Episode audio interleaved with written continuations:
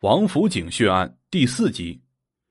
我们从未在文章中对任何死刑犯做过如此恶劣的评价，但是对于这个艾旭强，我们实在不能不这样说，不然对不起那三名无辜者的在天之灵，也对不起已经伤残的六位受伤者留在身体和心灵上的伤痛。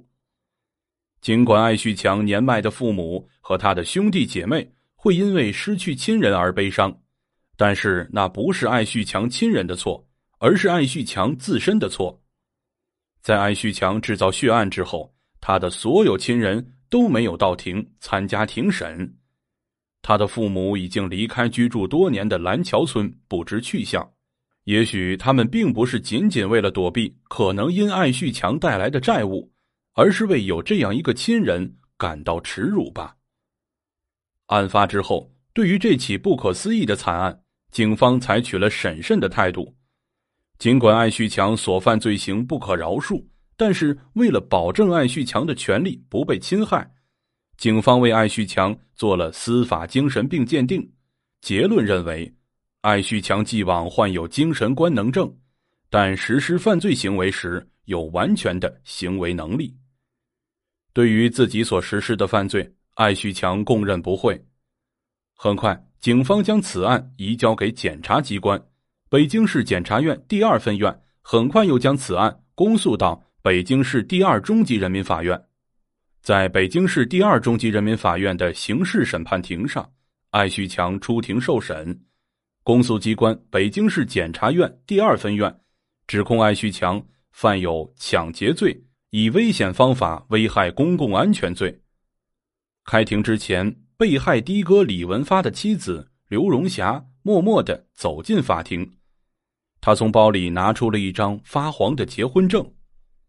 我们结婚快二十年了，刘荣霞的声音哽咽。我今天来就是想问问他，为什么要炸死我的丈夫？我们跟他无冤无仇。刘荣霞的眼泪止不住的往地下淌，一滴一滴的。落在了结婚证的照片上。艾旭强有六个兄弟姐妹，有两个都在北京。法院在第一次开庭的时候就已经通知了他们，但是从开庭到宣判，艾旭强的亲属一直都没有露面。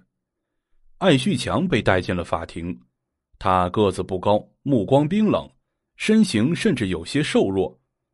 面对记者的镜头，艾旭强面不改色。哪边相机的闪光灯闪亮，他就把目光转向那边。当法官对艾旭强讲明为他指派了律师之后，艾旭强大声的说道：“我要自己辩护。”根据艾旭强的供述，他在家乡曾经受人欺负，后来又和妻子离了婚，艾旭强就来北京打工。两千年到北京之后，一直做农民工，开铲车。我无法在社会生存，我要报复。我选择了与王府井同归于尽。艾旭强在法庭上声音洪亮的说，而公诉人和艾旭强在法庭上的对话，引发了旁听席上的唏嘘不已。公诉人问道：“你为什么要开车撞人？”艾旭强答道：“因为我要报复社会，报复富人。”我觉得现在十个城里人里有九个都是黑心的。